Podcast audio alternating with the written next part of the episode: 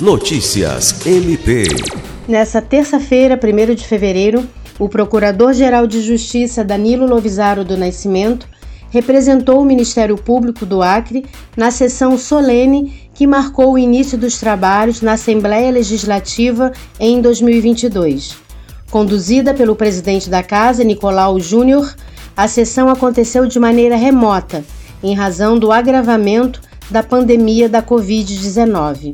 Em sua fala, o procurador-geral destacou a relação de respeito e cooperação institucional entre o Ministério Público e o Poder Legislativo e ressaltou ainda que sua intenção como procurador-geral é manter o Ministério Público cada vez mais próximo das instituições e da sociedade. Lucimar Gomes, para a Agência de Notícias do Ministério Público do Estado do Acre.